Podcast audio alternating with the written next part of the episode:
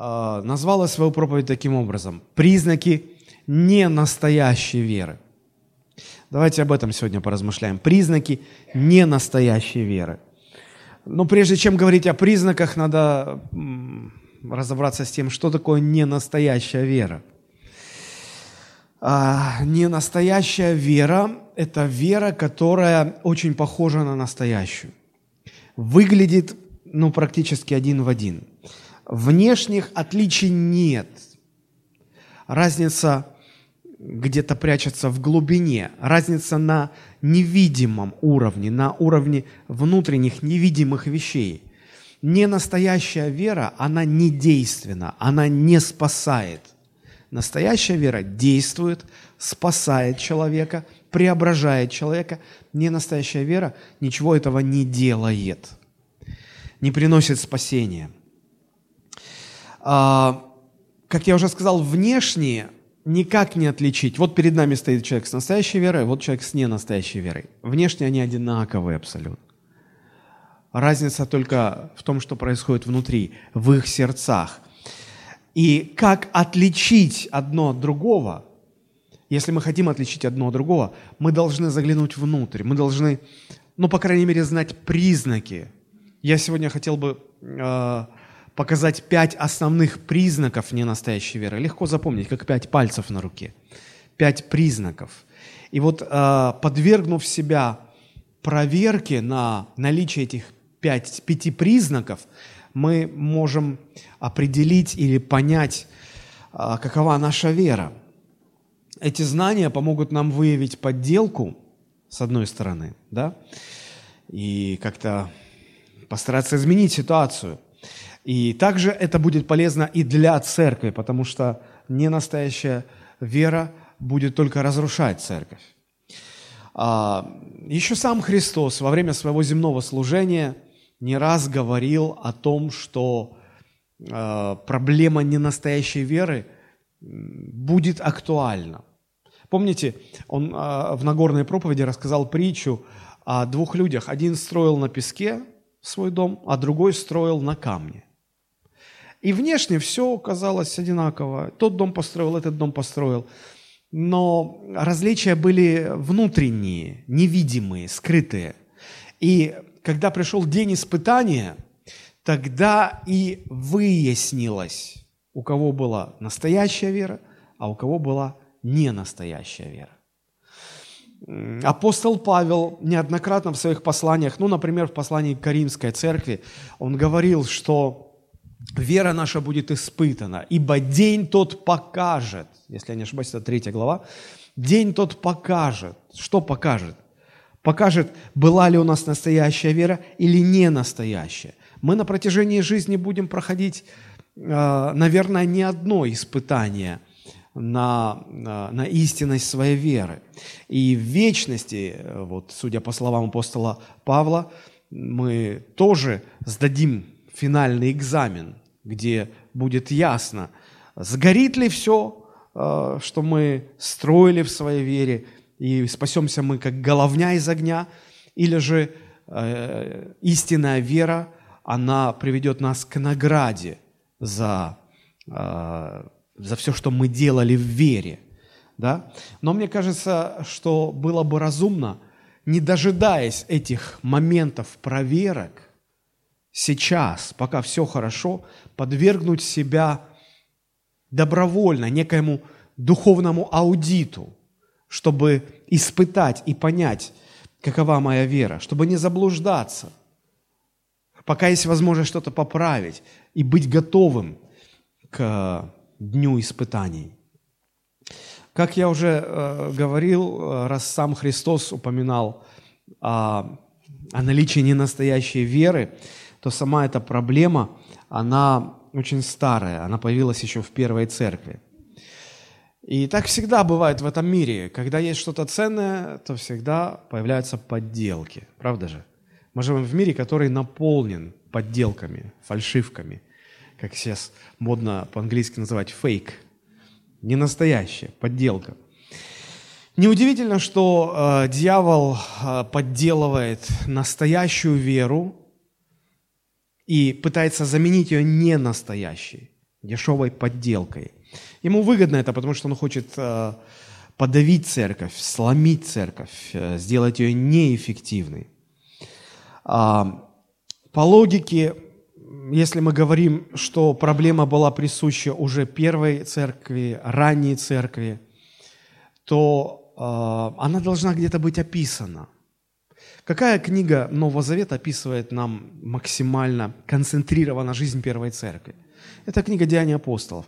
И, скорее всего, искать описание проблемы или признаков ненастоящей веры следует именно в этой книге. И действительно, это описание там находится, и не одно. Но мы сегодня рассмотрим такую самую яркую историю, которая рисует нам очень красочно вот эту картину, э, что себя представляет человек с ненастоящей верой. С ненастоящей верой. А, евангелист Лука, который написал книгу «Деяния апостолов», он написал Евангелие от Луки, и вторая его книга – это «Деяния апостолов».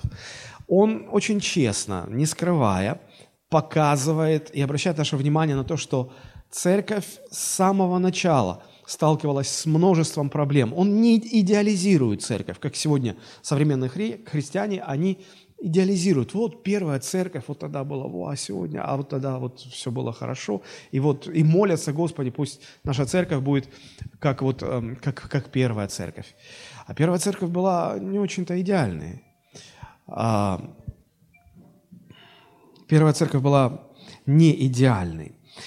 А, ну, я перечислил несколько проблем, с которыми сталкивалась первая церковь. Но, наверное, самая яркая – проблема или трудность, с которой сталкивалась церковь, это гонения, которые возникли вскоре после того, как э, церковь образовалась и несколько лет существовала в Иерусалиме. Гонение – это когда э, церковь начинают преследовать э, именно за ее веру, когда арестовывают, сажают в тюрьму, лишают жизни, не за то, что человек что-то плохое сделал, а просто потому, что он верит, не так, как всем остальным хотелось бы. А, были другого рода проблемы, если можно так сказать, идеологические, когда а, внутри самой церкви возникали какие-то идеи, учения, которые производили разделение, и в результате а, люди начинали как-то неправильно верить и, и разного рода вот идеи, которые наполняли. Не зря ведь апостол Павел а, просил остерегаться а, всяких ветров учений, которые не созидают, а наоборот разрушают. А, было много не только проблем, которые со стороны возникали – извне возникали, там гонения или когда кто-то приходил с каким-то учением интересным. А, возникали также проблемы изнутри церкви. Достаточно вспомнить вот эту супружескую пару Анания и Сапфира. А, они решили, что можно поиграть с Богом, можно обмануть. Ими двигало желание выглядеть духовными, жертвенными, чтобы их уважали, иметь какое-то положение в церкви. При этом не как сказать, не сделав ничего такого, за что бы их уважали, а попытались добиться это обманным путем.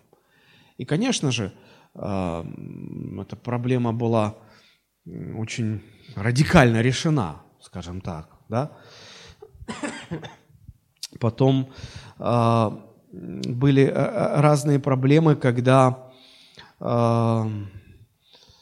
возникало там Эм, какое-то неравенство, если вот мы читаем Деяние 6 глава, а, там говорится о том, что а, вдовы в первой церкви, они э, были на обеспечении церкви, как какие-то пособия церковь, потому что, ну, давала, потому что вдовы были вообще социально незащищенными, тогда не было пенсий, и женщина в возрасте осталась без мужа, а, может, и детей нет, или дети далеко, живут в другом месте, и она потеряла источник средств к существованию, и некому было заботиться. И церковь брала на обеспечение таких вдов.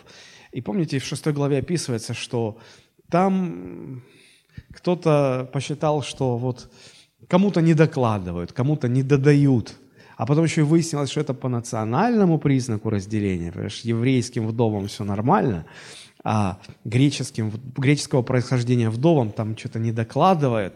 Ой, и поднялось. В общем, проблем хватало, проблем хватало. Ну, я к чему все это говорю? Если еще в то время у истока церкви, когда, казалось бы, ну вот, вот там должна быть чистая, незамутненная вода, уже тогда было много проблем. А прошли десятилетия, столетия, да, можно даже сказать, тысячелетия, два тысячелетия прошло уже, да, и вот за эти годы столько всего там человеческого было привнесено, намутилось. Казалось бы, ой, а что ж теперь? Вообще, насколько вообще хоть что-то сохранилось сегодня современная церковь из того, как оно вначале-то задумывалось? Интересно. И часто, когда люди размышляют на эту тему, их это повергает в уныние, апатию, что ну все, уже мы, мы уже не вспомним, а те, кто знали, их уже не спросить, давно они мертвы. А по, по Новому Завету не все так можно понять, вопросов больше, чем ответов. Но, э, не знаю, мне, меня это больше вдохновляет, чем э, вызывает какую-то депрессию или апатию, потому что э, если Писание честно показывает, какие проблемы тогда были, и мы видим, что Дух Святой помогал тогда решать те эти проблемы, а в принципе сегодняшние проблемы – это просто все то же самое, просто в современной обертке, в современных формах, э, с современным антуражем каким-то. Да? И поняв и изучив, как, как Господь помогал решать те проблемы в то время, мы сможем с Божьей помощью увидеть, как эти же проблемы, но только в современной версии, мы могли бы решать сегодня. Правда же? Потому что, по сути-то, они аналогичны. Вот. И э, проблема не настоящей веры тогда, и проблема не настоящей веры сегодня, э, по сути своей, э, они очень похожи. Разница только в формах. Вот. И поэтому, если мы сможем увидеть, понять, как апостолам удалось решить тогда эту проблему, мы сможем увидеть, как сегодня ее можно решить. Вот. А, я хотел бы прочитать вместе с вами из книги «Деяния апостолов» 8 глава, с 9, а, с 9 наверное, там по 22, 24 даже, наверное, стихи. Большой достаточно отрывок, с 9 по 24 стихи. Вот. Мы знаем, что основная церковь, образовавшаяся в Иерусалиме, э, через некоторое время рассеялась, потому что поднялись гонения. И христиане вынуждены были покинуть Иерусалим. Помните, Иисус говорил, что вы будете мне свидетелями в Иерусалиме, потом в Иудее, в Самарии и до края земли. Так вот, в Иерусалиме было время, когда только в Иерусалиме была церковь, потом она стала распространяться по всей Иудее – а потом дело должно было дойти до Самарии. И вот, видимо, добровольно не хотели, и Господь их вытолкнул буквально. И одним из э, таких вот благовестников, который пошел в Самарию, как раз в Самарию, чтобы благовествовать, был Филипп, диакон Филипп. И вот в восьмой главе мы читаем историю, которая произошла именно в Самарии. Это был, ну, если так сказать, первый первое языческое место. А, хотя они не совсем язычники, это самаряне были, но, по крайней мере, евреи их считали самарянами, э, этими язычниками. Вот. И это было первое такое вот место, которое, как, как новый круг для благовестия. И вот там сразу встречается описание проблемы ненастоящей веры – Давайте мы посмотрим, как об этом говорит Священное Писание. Деяние 8 глава с 9 по 24 стих. «Находился же э, в городе Самарийском э, некоторый муж именем Симон, который перед тем волхвовал и изумлял народ самарийский, выдавая себя за кого-то великого. Ему внимали все от малого до большого, говоря, «Сей есть великая сила Божия». А внимали ему, потому что он немалое время изумлял их волхвованиями. Но когда поверили Филиппу, благоверствовавшему о Царстве Божьем и об имени Иисуса Христа, то крестились и мужчины, и женщины. Уверовал и сам Симон, и, крестившись, не отходил от Филиппа. И, видя совершающиеся великие силы и знамения, изумлялся. Находившиеся в Иерусалиме апостолы, услышав, что самаряне приняли Слово Божие, для них это удивительным было, послали к ним Петра и Иоанна, которые, придя, помолились о них, чтобы они приняли Духа Святого. Ибо он не сходил еще ни на одного из них, а только были они крещены во имя Господа Иисуса. Тогда возложили руки на них, и они приняли Духа Святого. Симон же, увидев, что через возложение рук апостольских подается Дух Святой, принес им деньги, говоря, дайте мне власть эту, чтобы тот, на кого я возложу руки, получал Духа Святого. Но Петр сказал ему, серебро твое да будет в погибель с тобою, потому что ты помыслил дар Божий получить за деньги. Нет тебе в этом части и жребия, ибо сердце твое неправо пред Богом. Итак, покайся в этом грехе твоем и молись Богу, может быть, отпустится тебе помысел сердца твоего, ибо вижу тебя исполненного горькой желчи и в узах неправды.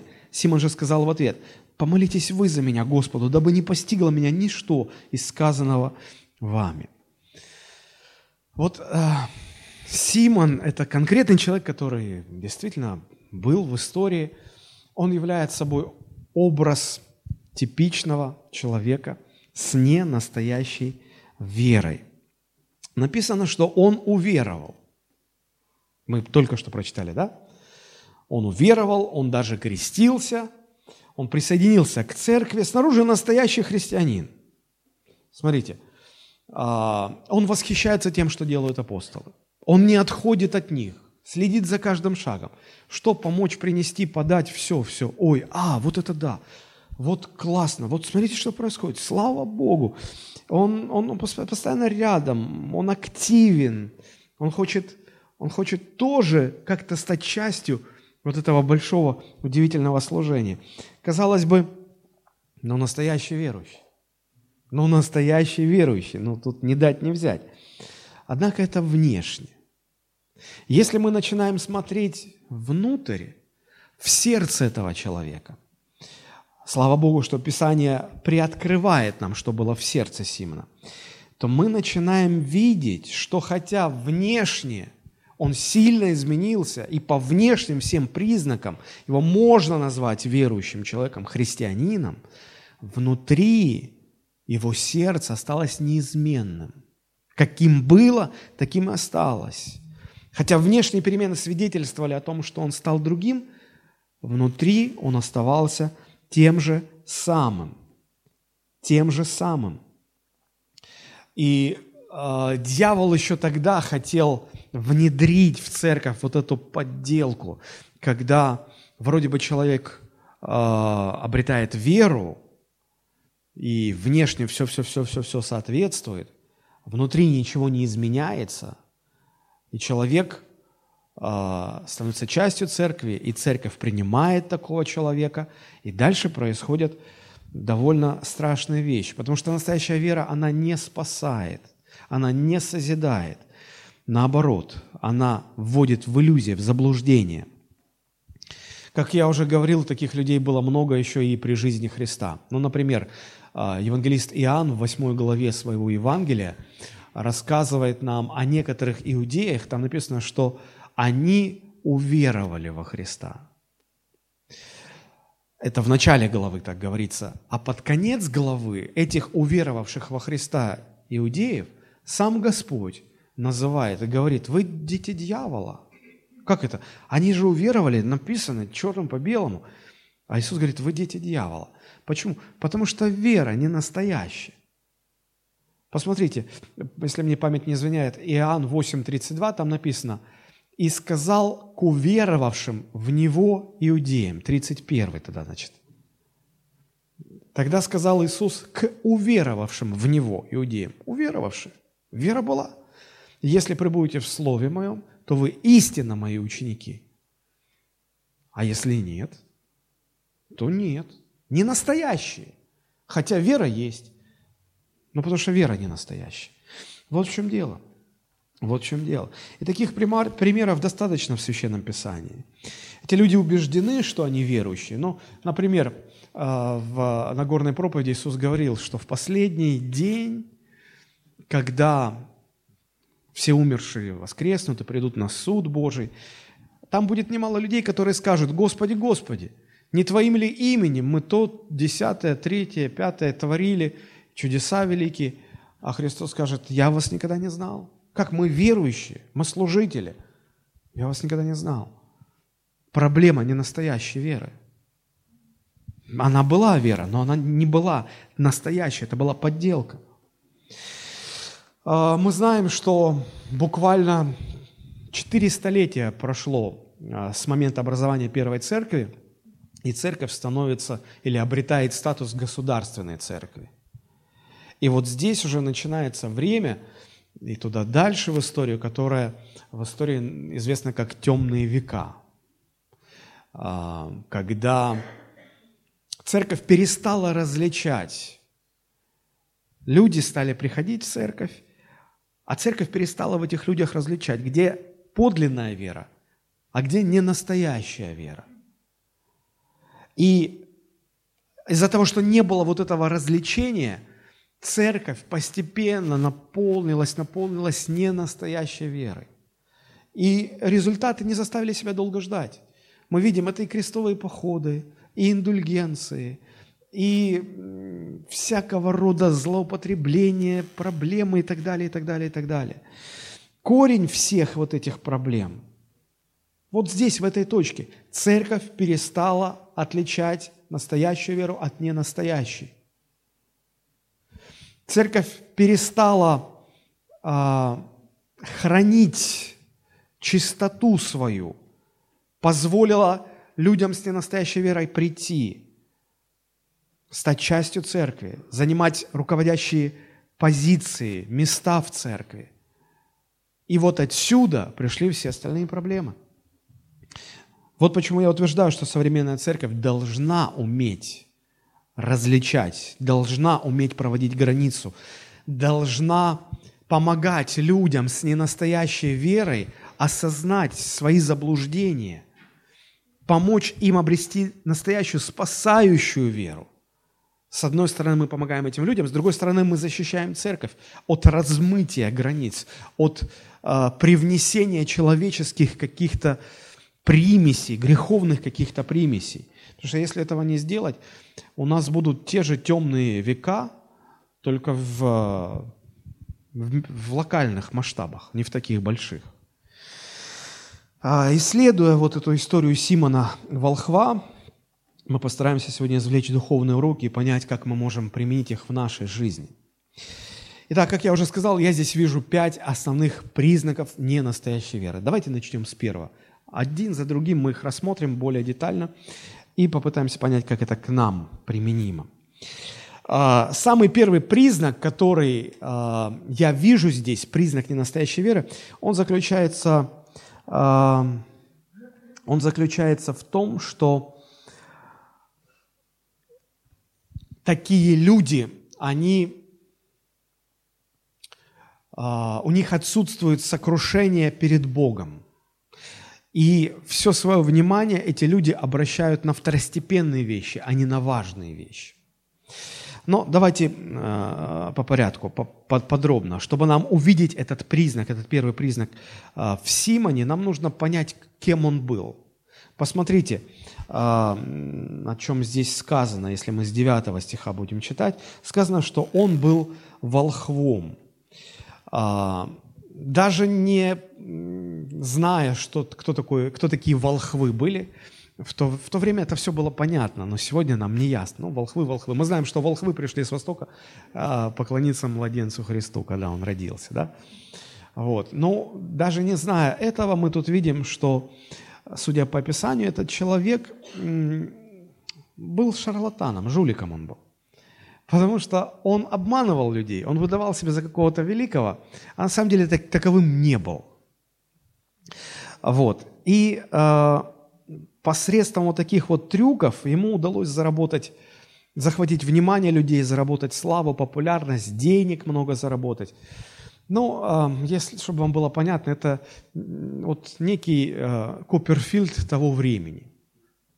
Что он изумлял там много людей. Да, я слышал, как один пастор рассказывал, говорит, я когда был в Америке, а, решил сходить на шоу Куперфильда. а, все, пришел, ну, снимать нельзя, как, как всегда.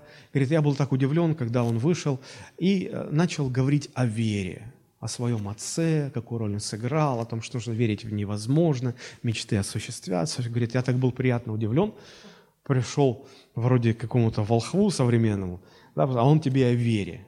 Говорит, ну, в принципе, говорит, это лучше, когда идешь на шоу Куперфильда и слышишь о вере, нежели когда приходишь в церковь и видишь там шоу Куперфильда. Говорит, эта мысль меня несколько успокоила. Вот. А, ну, а, попытаюсь... Я когда-то рассказывал, ну, еще небольшой такой экскурс в историю, а, кто такие волхвы были. История волхвов начинается в древнем Вавилоне.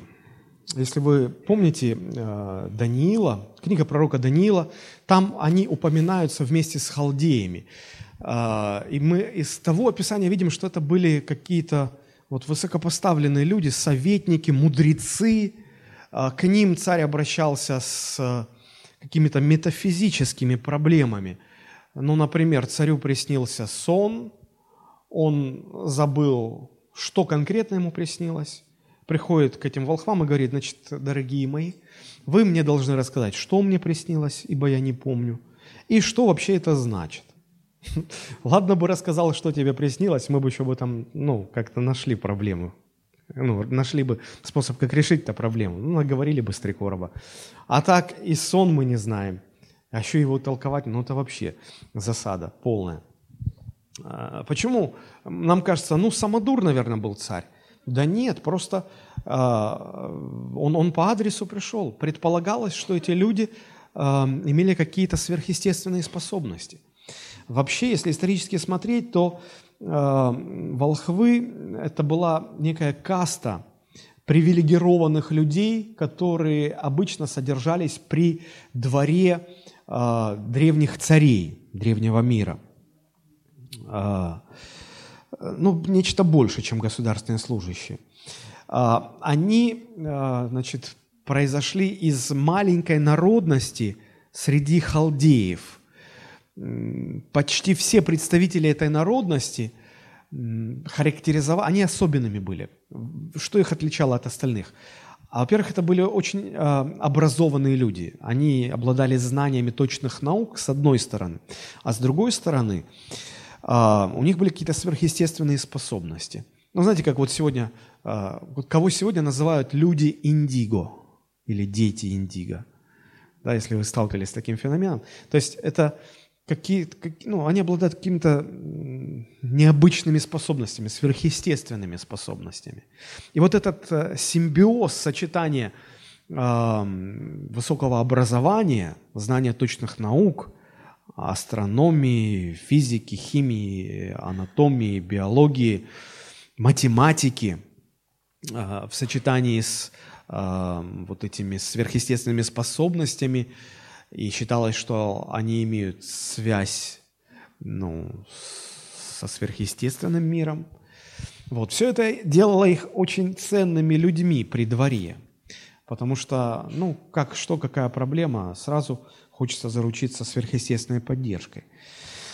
А вот э, таких людей называли волхвами. Ну, так или иначе, э, Имидж они такой имели, их воспринимали как великих людей, или даже больше, чем просто людей. И вот я сейчас прочитаю вам 9-11 стихи из Деяний, вот они у вас здесь в синодальном переводе, а я прочитаю в современном переводе. И э, Симон как раз себя за такого и выдавал. Послушайте, сможете сравнить два перевода. «Жил в этом городе один человек по имени Симон. Прежде он занимался магией и всех жителей Самарии поражал своим искусством. Он утверждал, что он больше, чем человек. Вот эта претензия была. Он больше, чем просто человек. И все от мала до велика жадно внимали ему. Он сила Божья, та, что зовется великой, говорили люди. А слушали его так, потому что в течение многих лет он поражал всех чародейством. А... Вот кем были волхвы. То есть они воспринимались как а, особенные люди. Они э, имели вес в обществе, влияние. Они могли делать что-то, что простые люди не могли делать. они были достаточно богаты. И вот смотрите, положение в обществе, слава, влияние, богатство – это ли не то, к чему стремится грешное, греховное человеческое сердце? Конечно. Вот почему спустя много-много лет некоторые люди стали выдавать себя за волхвов. Почему? Потому что понимали, что это может им принести славу, популярность, известность, положение в обществе, деньги. И испорченное человеческое сердце всегда к этим вещам стремится, хочет это иметь. И вот таким человеком, который выдавал себя за волхва, был Симон. Он не был, конечно же, этим волхвом. Не был. Смотрите, 9 стих. «Находился же в городе некоторый муж именем Симон, который перед тем волхвовал, изумлял народ самарийский, написано, выдавая себя за кого-то великого. Он не был таким.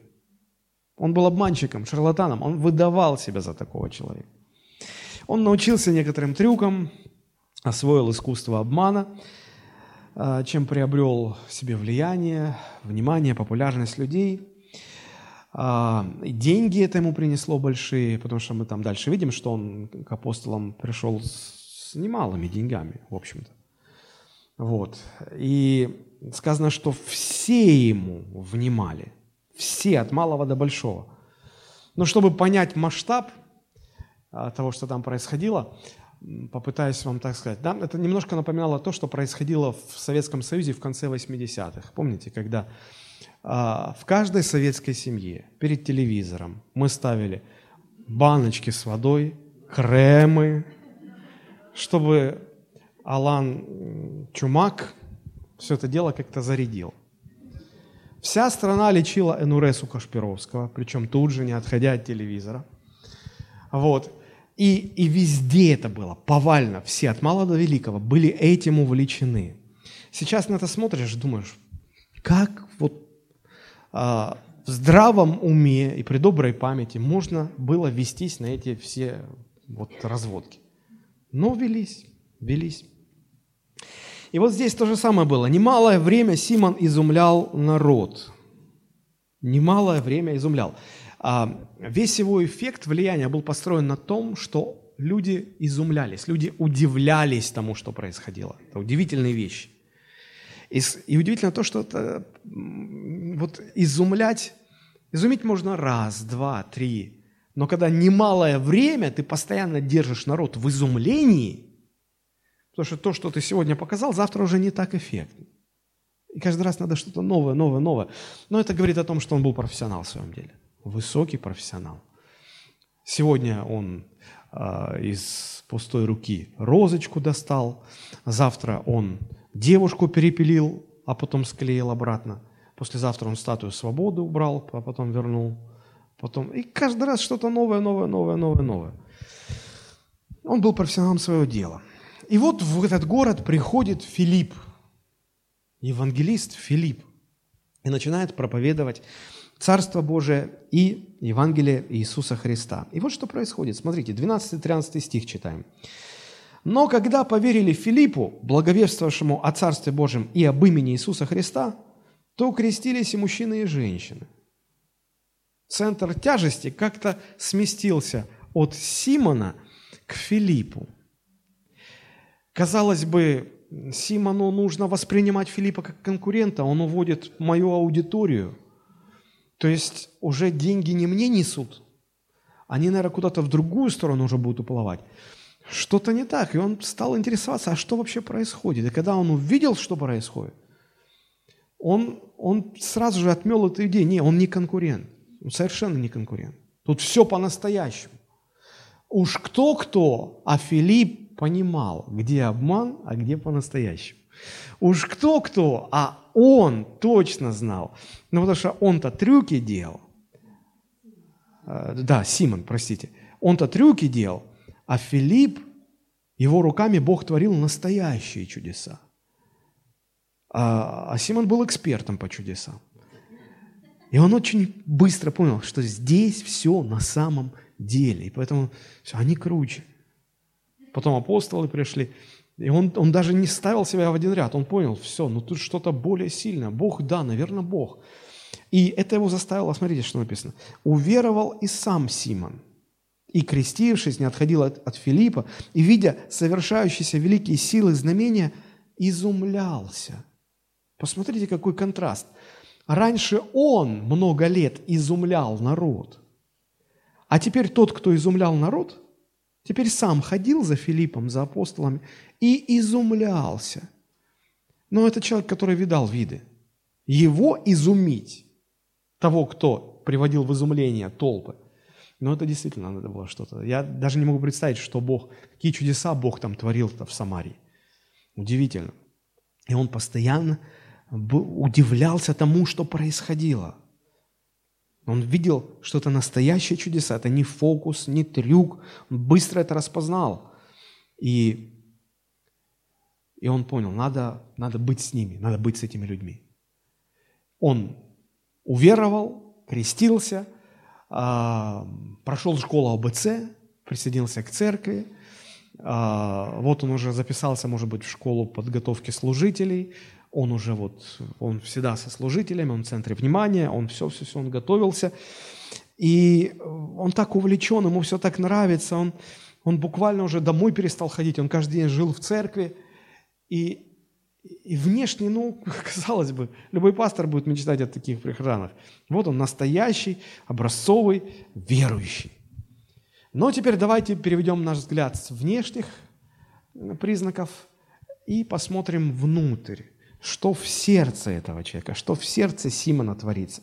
А заглянув туда, мы очень быстро поймем и увидим, что Симона при всех его внешних таких хороших признаках интересует совсем не Царство Божие и совсем не личность Иисуса Христа. А что его интересует? Чудеса. Профессиональный интерес. Чудеса его интересуют. Сила, которую являют эти люди. Он как профессионал удивляется, как можно такое было сделать? Как? Может, я что-то не разглядел? Может быть, может быть, что-то вот у них какая-то есть, какой-то секрет их. И так проверял, и так проверял, и так. Нет, настоящий, настоящий. Удивительно. Удивительно. Казалось бы, разве это самое важное в церкви? Нет. Но его волнует только это. Его изумляет это.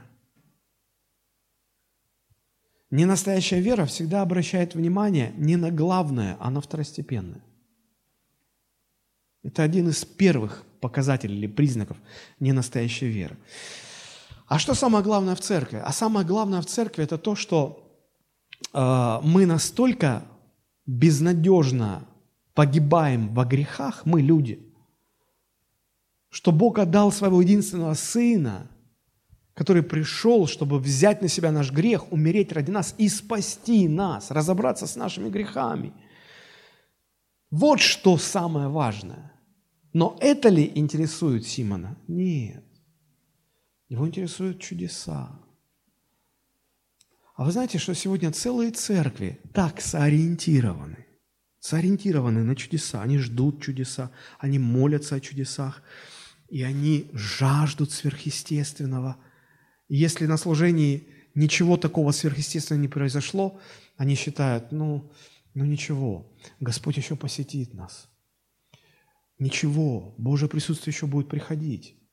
А когда они попадают на собрание, где, как по Пушкину, там чудеса, там леший броет, там руки возлагают, люди падают, кто-то начинает там в духе смеяться, еще что-то начинает происходить. И люди видят, сверхъестественно, о, о, давайте помолимся за исцеление. Кто исцелился, люди руки поднимают. Или кто-то вдруг с инвалидной коляски встал. А, вот он, великая слава Божия. Вам не кажется, что мы начали путать главное со второстепенным? Останавливать свой взгляд на второстепенных вещах и интересоваться ими. Есть положительные какие-то второстепенные вещи, есть отрицательные. Но все дело в том, что мы фокусируем внимание на второстепенном. Что может быть положительным? Ну, ну например, человека в церкви, пришедшего в церковь, может восхищать там музыка или пение, вокал, или нравится, как проповедник проповедует, или атмосфера любви в церкви. Он говорит, такие люди, такие люди хорошие, как у вас так здорово. Все. Это, это неплохо, это здорово, это все хорошо. Но не это самое важное в церкви. А человек это самым важным видит. Или же наоборот, на отрицательных второстепенных вещах, когда, когда что-то не так, когда, э, когда начинаешь видеть недостатки и фокусироваться на них, критиковать их, а потом вообще приводить такие веские аргументы, что вот я, ну я поэтому не хочу, не могу оставаться в вашей церкви. Когда человек говорит, ну, вот пастор себе позволяет жаргонные словечки в проповеди, это меня соблазняет. Вот я поэтому не хожу в вашу церковь. Вот понимаете, в чем дело? Вот так вот. Или же, а вот у вас был рождественский вечер недавно, а мне места не хватило. Мне пирожное не додали. Как я могу ходить в вашу церковь? Как она может считаться истинной? Нет, не истинная. А э, представьте, в буфет пошел, а, заплатил в церкви, заплатил, заплатил, понимаешь, за чай. Даже на чай оставил там. А они сахара не доложили. Вот, вот жалко им, что ли, было. Понимаешь? Ну как так можно, жаден? Или все так радовались, когда я приходил, радовались, а потом я заболел, попал в больницу. Представляете, ни, ни одна душа, понимаешь, не вспомнила обо мне. Не позвонили, не пришли. Ну, как это что, настоящая церковь? Нет, конечно.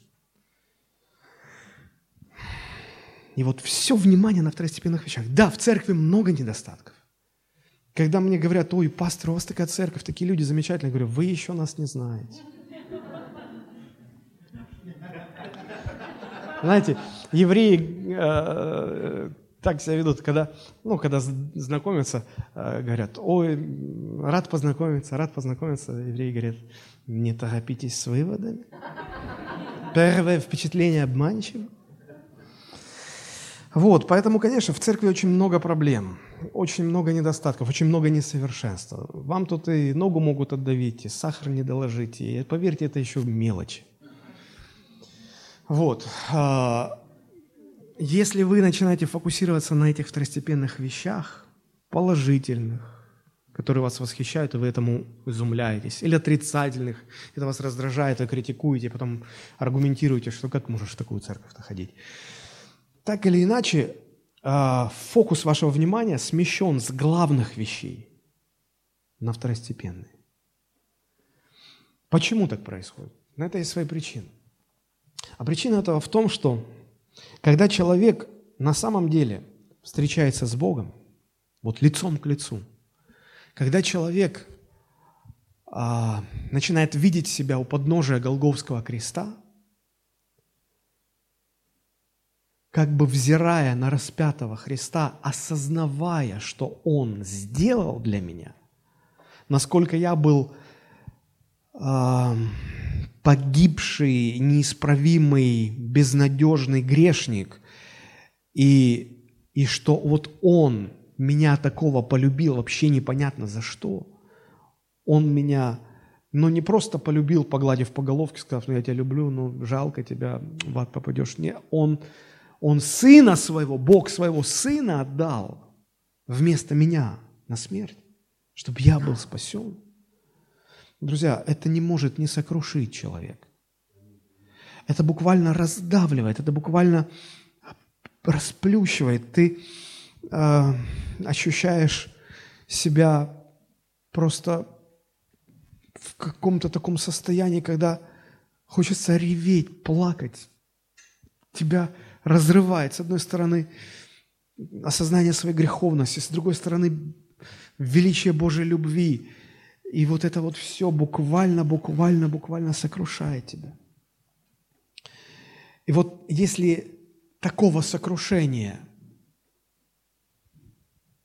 не было в вашей вере, а настоящая вера рождается из такого сокрушения, то возникает вопрос, а была ли такая встреча со Христом? Да, была встреча с церковью. Вас там что-то изумило или наоборот напрягло. Но Если у вас была настоящая встреча со Христом, вы будете фокусировать свое внимание на главном, а не на второстепенном. И вот когда люди сокрушены, тогда посмотрите, какая реакция у людей. А, вспомните, это Деяние 2 глава, когда апостол Петр произносил первую проповедь, церковь, когда родилась. И что произошло с людьми в результате этой проповеди? С 36 по 37 стихи. Петр говорит, «Так знай же твердо, весь народ Израиля, и Господом, и помазанником сделал Бог Иисуса, того самого Иисуса, которого вы распяли». Я читаю в современном переводе. Когда люди услышали это, они были поражены до глубины сердца. И они стали спрашивать Петра и остальных апостолов, что же нам делать, братья? Вот это глубокое сокрушение. Вы чувствуете контраст? Вот что эти люди говорят и что Симон Волф говорил. Эти люди увидели главное. Они осознали себя грешниками. Их это до глубины сердца разрывало. Они говорят, что же нам делать? И Петр говорит, покаяться вам надо. Они стали каяться, рыдать, плакать. И они пережили этот внутренний мир, эту, эту радость, это, которая приходит после покаяния. И они были сфокусированы на главном. А как себя ведет Симон Волх? Его изумляют чудеса. И где-то в глубине сердца его гложет мысль, я тоже так хочу. Руки возлагать, чтобы сила Божья приходила, чудеса творить. Я же что-то подобное делал. Но этот был обман. А сейчас хочу по-настоящему –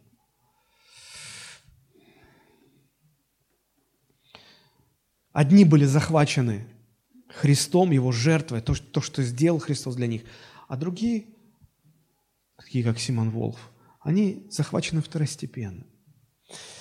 Я вспоминаю свое покаяние. Мне еще не было 18 лет даже. И я долго шел к этому покаянию.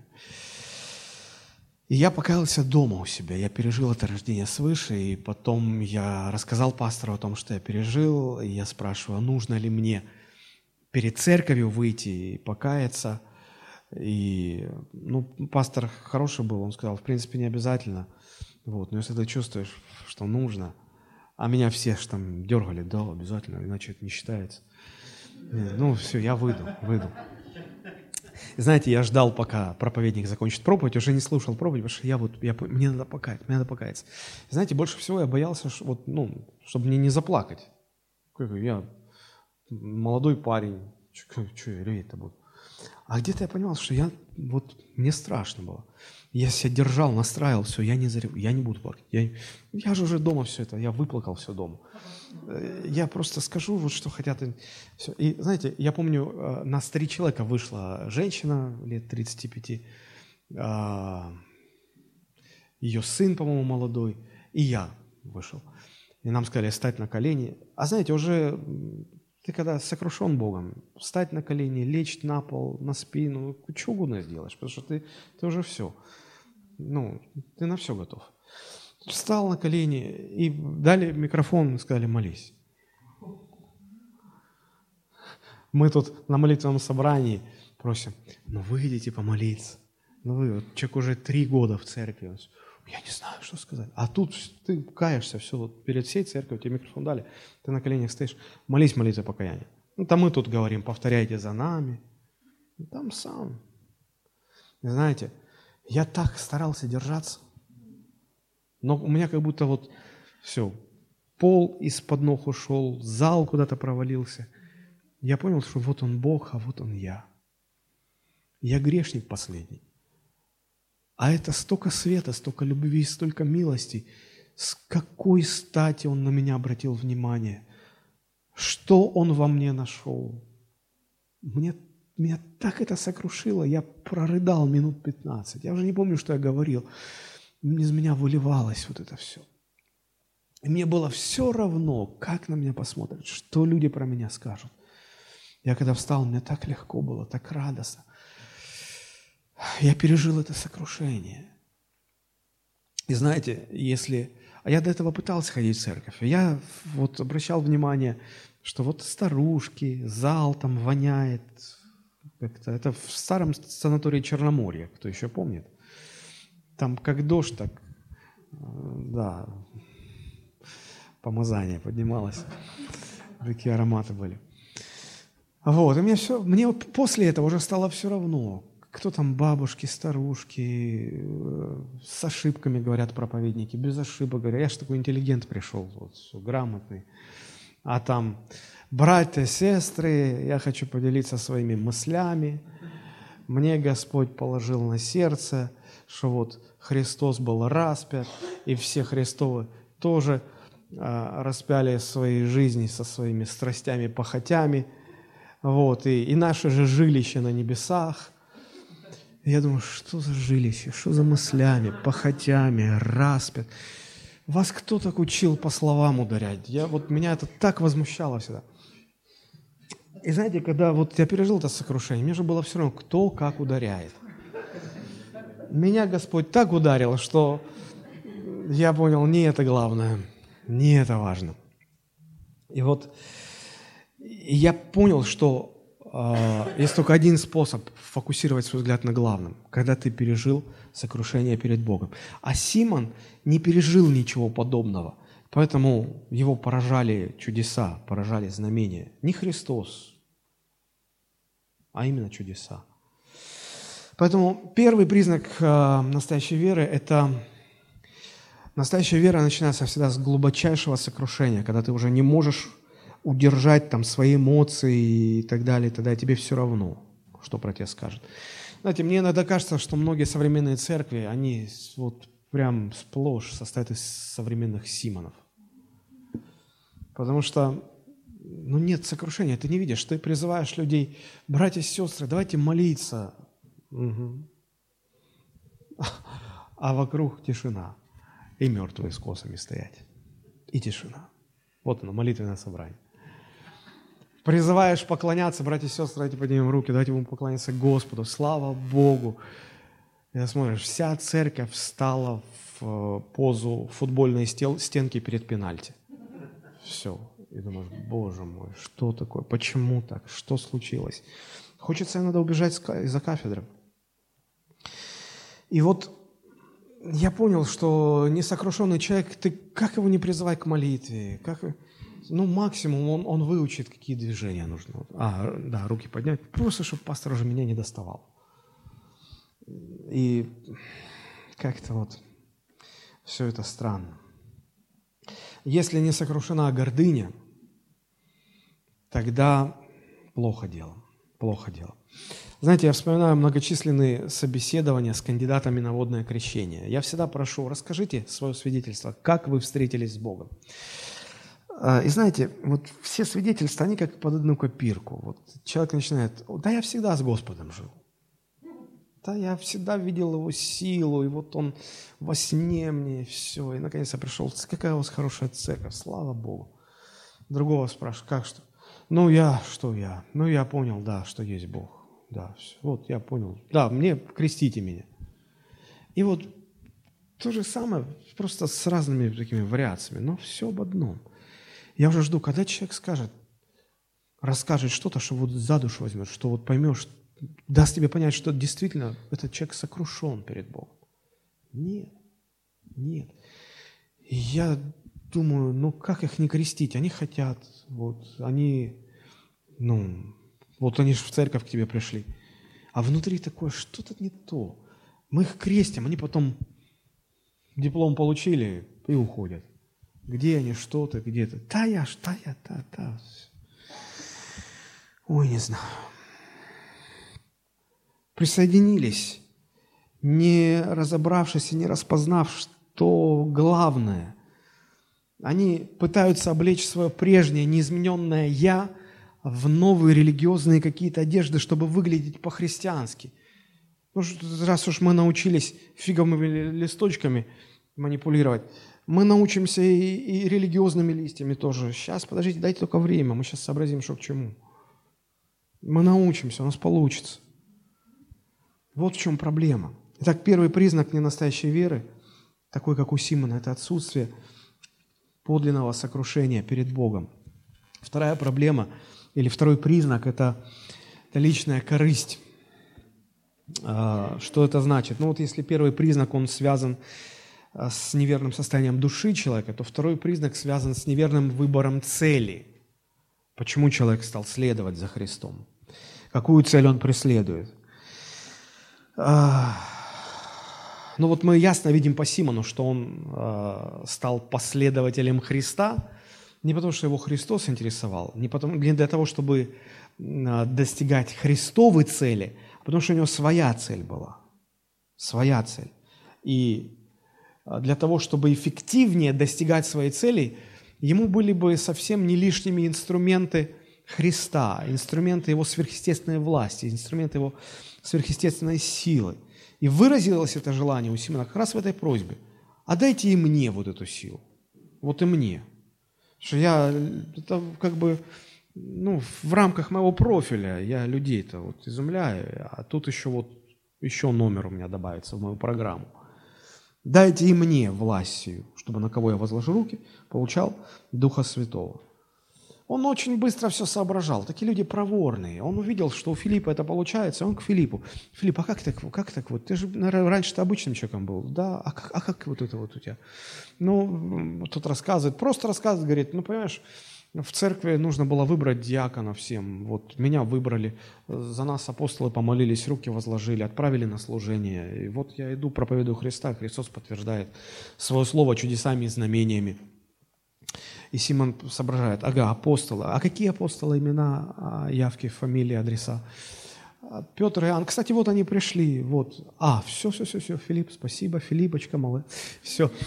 А, товарищ Петр, Э, господин Иоанн, мне тут Филипп рассказал, что вот вы на кого руки возложите, помолитесь, вот и у них такие же чудеса. Можно вас на минутку так? Давайте в сторонку пойдем, чтобы никто не видел. Я тут денег принес. Я понимаю, у вас служение, все, вот, расходы, ну, вот, на служение. Я вам деньги, а вы мне тоже так руки. Ну, не надо, чтобы все видели. Не надо вот возложите, да, и чтобы у меня тоже такая сила была. Договорились. Ну, вы помните, что товарищи Петр и господин Иоанн ему ответили. А, вот. А, почему? Что-то неправильное было у Симона. Люди приходят ко Христу с разными целями. Знаете, я помню, что во времена Советского Союза а, вот все чиновники, все высокопоставленные люди, никто не был верующим там, вот ни одного. Вот. И мне так и раньше думалось, а если ветер поменяется, ветер перемен, ну, прилетит Мэри Поппинс с зонтиком, и ветер поменяется, и модно будет э, верующими быть. Они так же быстро поменяют э, партбилеты на крестики или как-то... И такие прилетело, и ветер перемен пришел – и сегодня смотришь, они все как на подбор, все уже и крестятся, все и свечки держат, иконы целуют, все поголовно. Вот как раньше все были членами партии, а почему были? Потому что понимали, что если ты не член, да, дальше ты не поднимешься. Вот. А сейчас понимают, что если ты не будешь, ну, как, слушайте, ну, Владимир Владимирович со свечкой стоит, в храме стоит. А Дмитрий Анатольевич стоит? Стоит. А тебя нет, понимаешь? Ну как это вот, как, вот как это объяснить? Уже нет доверия тебе. И поэтому они все, вот на Рождество, они все в храме. Им неудобно, они не знают, как себя вести. И, такую, и ты чувствуешь, что это неловкость, поэтому их долго не показывают. Камера на них долго не задержится. Вот. А, Пасха, они там.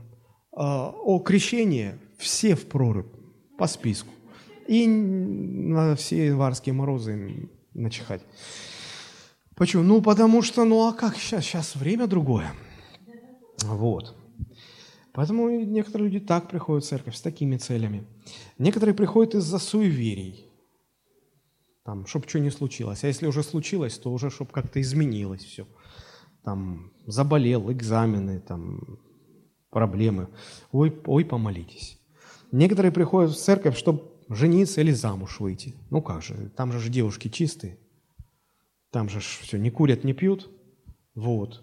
Поэтому там можно найти себе жену. А когда все отказали, то что, зачем ходить в церковь? Ну зачем ходить в церковь? Ну, ради Бога. Ну, не Христа же ради-то ходить. Я же не за тем пришел. Или наоборот, мужа там, ну и так далее. Самые разные цели. А, зову ребят в наше, в наше музыкальное служение. Уговариваю, всех уговариваю.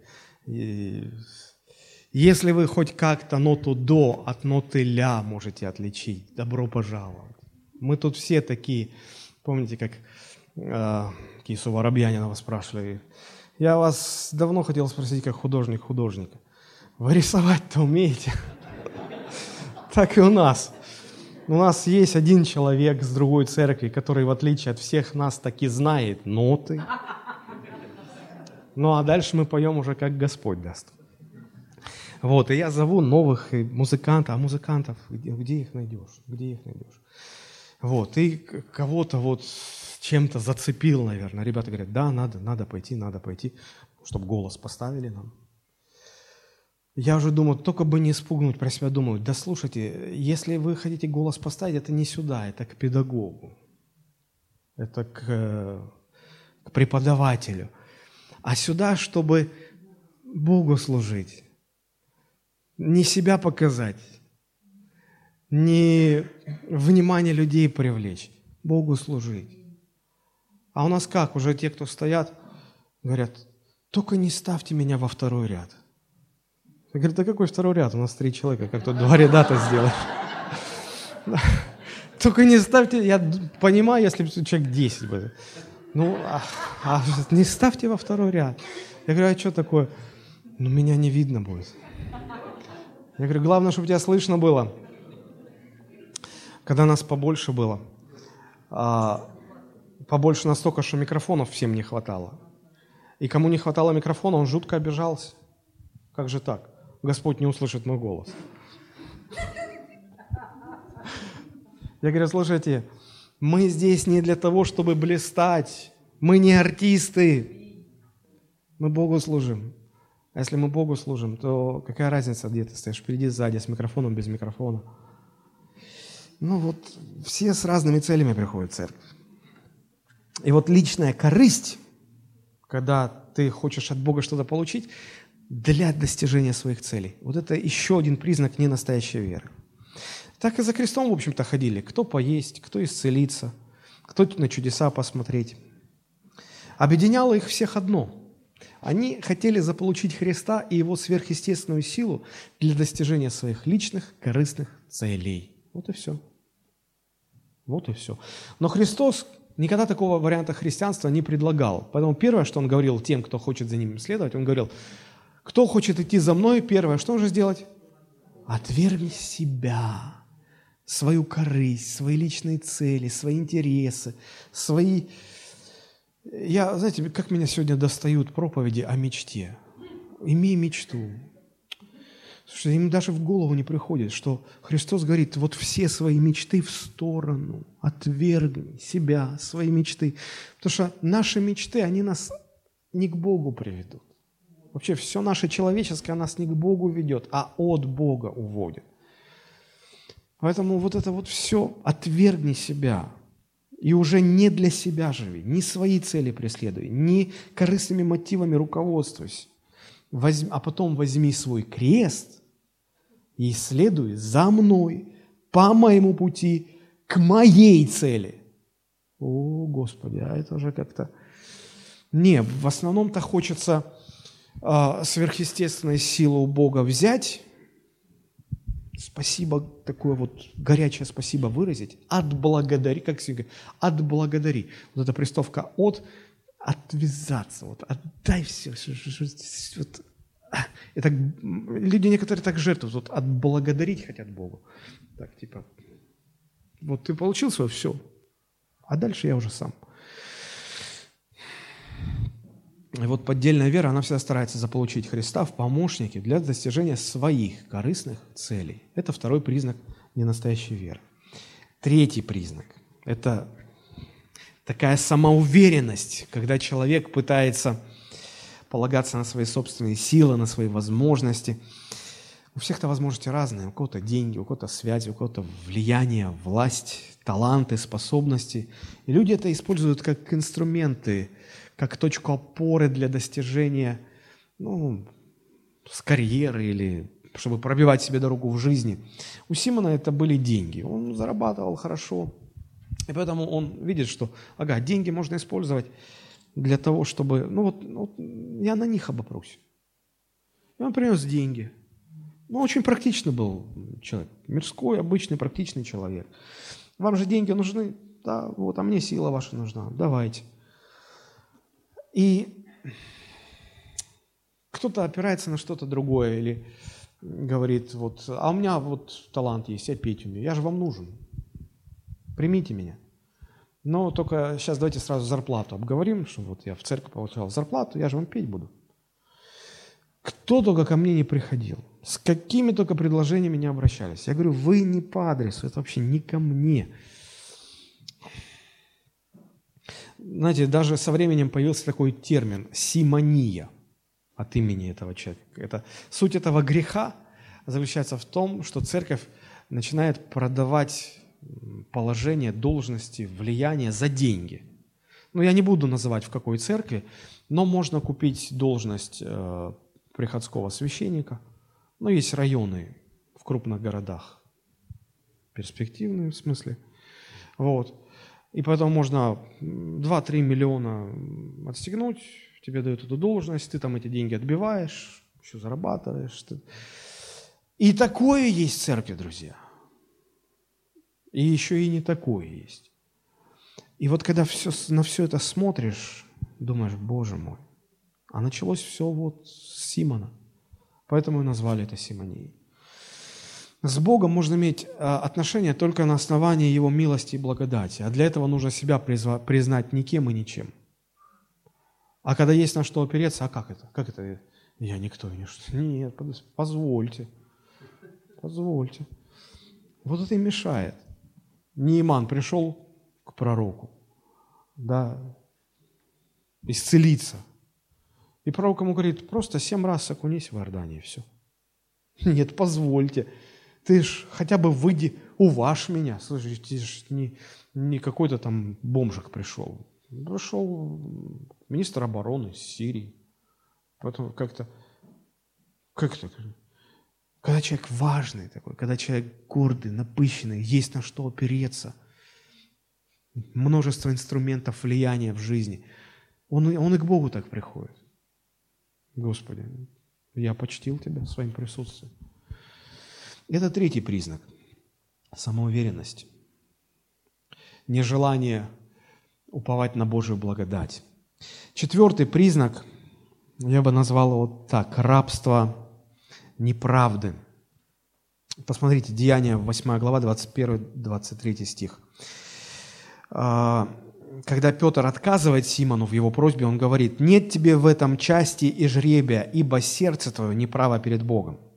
Итак, покайся в этом грехе твоем и молись Богу, может быть, отпустится тебе помысел сердца твоего, ибо вижу тебя исполненного горькой желчи и в узах неправды». Посмотрите, сердце твое неправо перед Богом. Раз – и второе, а, Петр говорит, 23 а, стих, 23 стих. «Вижу тебя в узах неправды, в рабстве неправды. Сердце твое неправо перед Богом». То есть ненастоящая вера никогда не приносит праведности. Не делает человека правым перед Богом. Не делает. Это раз. А второе – Ненастоящая вера не избавляет человека от греха, а оставляет его в узах неправды. И сколько этот человек с ненастоящей верой не пытался бы бросить свой хронический грех, освободиться он не может. Потому что ненастоящая вера всегда оставляет человека в узах неправды, в узах этого греха. Мы этому человеку говорим, ну, а так молился, а так пробовал, опостился, а вот это, а вот это. А ему как мертвому припарка это все. Почему? Да, потому что освобождает от греха настоящая вера. А не настоящая вера не может освободить. Она оставляет человека в узах неправды. Вот и все. Знаете, а, ненастоящая вера, она сродни компьютерному вирусу. Пока вируса нет в системе, компьютер нормально работает. А когда вирус попал, все начинает сбоить, все сбоит. Ты ожидаешь таких действий от компьютера, а он не так поступает, он что-то удаляет, что-то неправильно делает. И, и знаете, вот э, то же самое, когда у человека неправильная вера, человека сбоит по всем фронтам. Воля, эмоции, мысли, все неправильно. И вот Петр смотрит и говорит, слушай, я вижу тебя, ну, исполненного горькой желчи, в вузах неправды, сердце этого неправды. Все не так, все не так. Все не так. Все неправильно. Вот что видел Петр в Симоне. Настоящая вера, она ну, говоря, продолжая эту аналогию с компьютерными терминами, настоящая вера всегда предполагает наличие некого антивируса, который постоянно сканирует, выявляет неправильное и помогает покаяться. Да? А, потому что ну, у нас люди с настоящей верой, они тоже согрешают, они тоже попадают в какие-то ну, грехи, в какую-то нечистоту. Но настоящая вера имеет вот эту внутреннюю функцию антивируса. Она выявляет атаки. Когда заражение происходит, сразу, если у кого там на Windows стоит антивирус Касперского, как, как только обнаруживает вирус, то сразу такой звук. Там все, я первое время аж пугался. Перешел на Mac, все, там антивирусы не нужны, там нет этого. Вот. И э, все, система сразу сигнализирует, аларм, тревога, алло, что-то не так, да? И, и верующий начинает понимать, да, что-то не так, он покоя не находит. Что здесь? Покаяться надо. Вот здесь покаяться. Все, покаялся. Вирусов нет. Хорошо. А вне настоящей веры нет этой функции, понимаете? Туда нечистота пролазит, а в Багдаде все спокойно, все хорошо, ничего, все нормально. Понимаете? Вот. И поэтому здесь Петр, видя эту проблему, говорит, слушай, тебе покаяться надо, раз твой антивирус не срабатывает, не говорит тебе покаяться, я тебе говорю, покаяться надо. Сейчас он разбежался покаяться. Говорит, как-то вы за меня помолитесь, а? вы помолитесь. Сейчас мы об этом тоже поговорим. Вот. Такие люди так и остаются. Они не каются. Почему? Потому что настоящая вера их оставляет в узах греха. Они рабы неправды. Они даже если начинают понимать, что надо, они не могут, потому что они не настоящая вера, вот к чему приводит. И последний, пятый признак ненастоящей веры – это суеверный страх. Потому что такие люди, они знают, что Бог есть. Они понимают, что ну, им придется нести последствия за свои действия. А, хотя они не сокрушились перед Богом, они меняться не хотят, но в то же время не хотят нести ответственность. И поэтому они всегда как бы вот просят, а помолитесь за меня. А что сам мне? Ну, они не говорят, но они внутри понимают, что а самому-то меняться не хочется. И последствия за грех не хочется. Поэтому я останусь таким. Вы помолитесь, потому что Бог-то вас услышит. Вот. Двух зайцев сразу убиваю. Я не меняюсь, остаюсь при своем. И Бог последствия отменит по вашей молитве. О, как хорошо устроились. Смотрите, 22-24 стих. Петр говорит, итак, покайся в этом грехе твоем и молись Богу. Может быть, отпустится тебе помысел сердца твоего. Ибо вижу тебя с полного горькой желчи, в вузах неправды. Сима же сказал ответ, помолитесь вы за меня, Господу, дабы не постигло меня ничего из сказанного. Вот понимает же, что постигнет. Вот понимает. И вместе с тем не хочет сам каяться. Вы за меня помолитесь. Ой. Знаете, очень распространенная практика, когда одни люди в церкви просят помолиться за других – Иногда это нормально, ну, потому что жизнь в теле Христовом предполагает взаимную ответственность. Мы молимся друг за друга. Иногда Бог сам говорит, помните, друзьям Иова Бог сказал, идите к Иову, пусть он за вас помолится. Вот. А иногда Бог говорит, вот не молитесь. Да, видишь человека, согрешающего грехом к смерти, не молись за такого. А он приходит, просит помолись, а ты не молись. Интересно. Есть люди, которые просят, чтобы кто-то духовный помолился об их там проблемах земных. Почему просят? Очень интересно, потому что сами они понимают, что у них с Богом, ну, если не сказать, что вот ну, что-то не в порядке отношения, ну, понимаешь, ну, что-то не так, вот, что-то вот, что вот не дает дерзновения самим помолиться. И они... Надо к пастору. Вот его молитву Бог услышит. Вот. Им как-то неудобно напрямую. И они обращаются к духовным лицам, да. И уж точно вот по их молитве ну и ко мне часто подходят, просят помолиться. Я никому не отказываю, за всех молюсь. Но знаете, я вот за годы таких молитв я обратил внимание, что иногда бывает так, ты молишься, искренне хочешь. Ты же не знаешь, что в сердце человека. Это Бог сердце видит, я нет. Я и не пытаюсь как-то анализировать, вникать. Пришел человек помолиться, я молюсь за него. Но меня часто смущало, что вот ты помолишься вроде, а оно только хуже становится и бизнес не растет, и человек не исцеляется, и как-то не, не, не срастается. Чешешь затылок, думаешь, я что-то не так, или что, что не так вообще, Господи? Потом со временем начинаешь понимать, слушайте, не за всех-то надо молиться. Потому что если Бог не благословляет, ну ты как можешь благословить? Твое благословение что значит, если Бог не благословляет? И здесь очень важно понимать, что почему так возникает. Потому что ненастоящая вера, она где-то дает человеку понимание, что своих отношений со Христом нет. То есть есть понимание, что без Божьей благодати, без Божьего благословения никуда. А своих личных отношений с Богом нет. Или они такие слабенькие, что нет, ну, нет духу, нет дерзновения это попросить лично. Не уверен, что тебя-то Бог послушает. И, и поэтому ты обращаешься и просишь, и, ну помолитесь вы, ну помолитесь вы. Ну помолитесь, вас-то Бог услышит. Почему? Потому что человек не хочет меняться, он хочет, чтобы все осталось в его жизни как есть. Но при этом, чтобы Господь помог. Два зайца сразу убиваются. Ты не меняешься. И с тобой ничего плохого не происходит. Наоборот, благословение, потому что кто-то правильно за тебя помолился.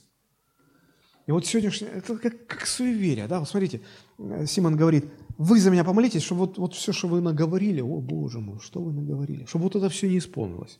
Как некоторые, даже Слово Божие используют, говорят, вот у пророков написано, не сбудется, не состоится. Аминь, аминь, Господи. Вот постанавливаю в духе, говорят. Кто тебе дал власть там в духе что-то постанавливать? Никто же не видит, что там происходит. Да? Поэтому можно гордить что угодно. Мы в духе чувствуем, и в духе мы там то, и в духе все. Один проповедник говорил, я в духе был у вас вот в, в Америке, в вашей церкви, видел, что происходило. Что ты ему скажешь? У него тут такие духовные путешествия, межконтинентальные.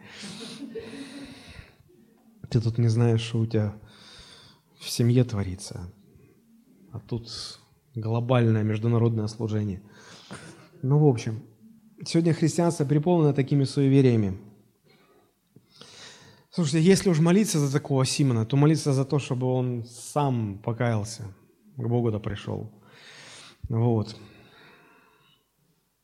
Я боюсь, сейчас все перестанут просить меня помолиться. Напугал пастор. Приду молиться, все, значит, расписываюсь. Вера у меня не настоящая. Не хочу. Настоящее. Поэтому не пойду. Умру, но не пойду просить. Вот чтобы не было такой оказии, сразу хочу провести границу. Где правильно просить о, о молитве, а где неправильно. Хотите? Или оставим на следующий раз?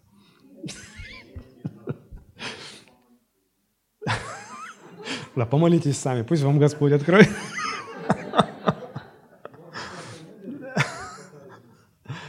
Что?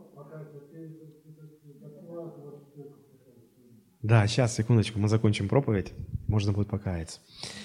А, вот смотрите, если вы просите других помолиться за вас, и это выглядит так, что вы сами не можете или не хотите помолиться, и своей просьбой пытаетесь заменить свою молитву молитвой более духовного человека. Вот это неправильно. Но если вы просите других помолиться за вас, и это выглядит так, что вы сами молитесь, просто вам нужна молитвенная поддержка. Ну, помните, как Христос сам молился в Гефсимане и просил, ну, поддержите меня в молитве. Он сам молился. Вот это нормально. То есть, э, когда вы просите о молитве, которая должна заменить вашу личную молитву, вот это неправильно. А когда вы просите о молитве, чтобы поддержать вас в вашем молитвенном сражении, это хорошо, это правильно. Это вот последний, пятый признак ненастоящей веры. Заканчиваю уже. Мы сейчас будем молиться. И я бы очень хотел, чтобы каждый из нас подверг свою веру вот этому духовному аудиту, если так можно сказать, проверке. Давайте будем честными, испытаем свою веру. Первый признак. А, обнаруживаете ли вы в своей вере сокрушенность перед Богом? Сокрушены ли вы перед Богом? Сокрушено ли ваше сердце? Потому что если вспоминать Неимана, это яркий пример человека, который не имел этого внутреннего сокрушения, поэтому его, все, что Бог просил от него, его раздражало, оскорбляло, обижало. Если и вас тоже что-то оскорбляет, обижает, расстраивает, значит, не было, наверное, этого сокрушения. Если, если вы сокрушены, вам скажут на колени становиться, нет проблем.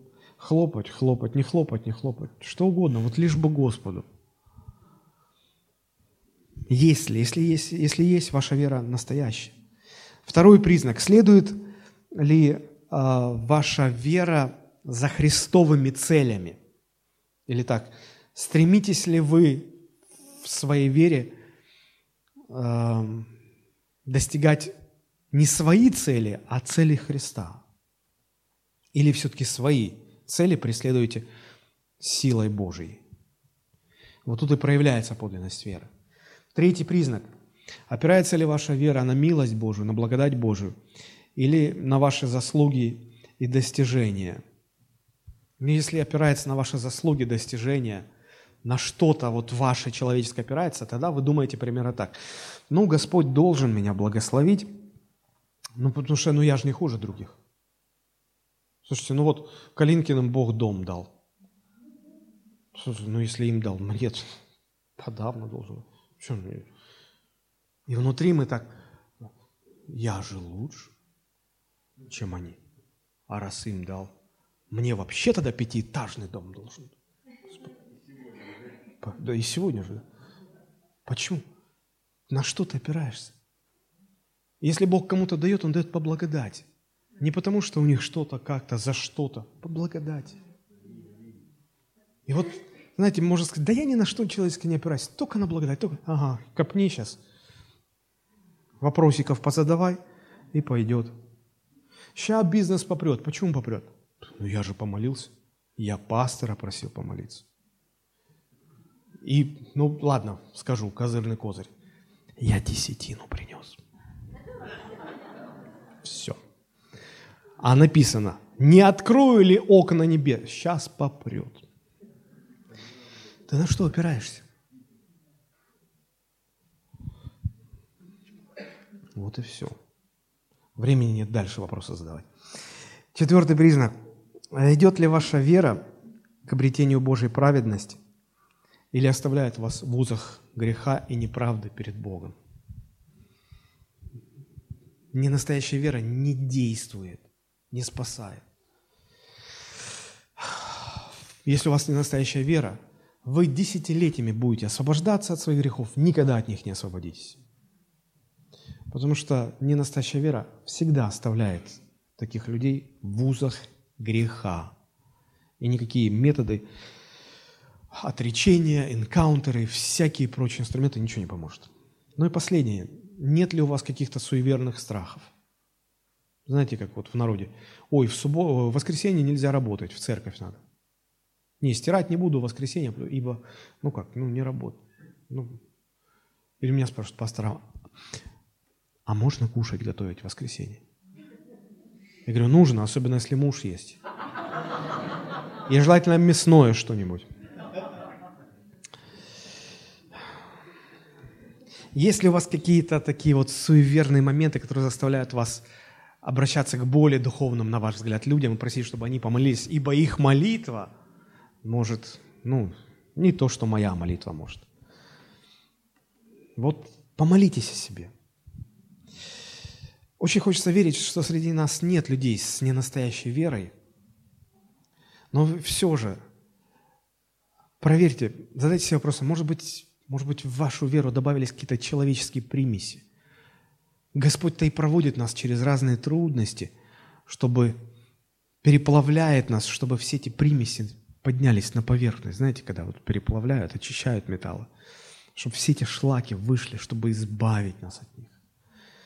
И вот только такая чистая, очищенная, огнем очищенная вера, как апостол Петр говорит, она драгоценнее всякого золота, всех ценностей.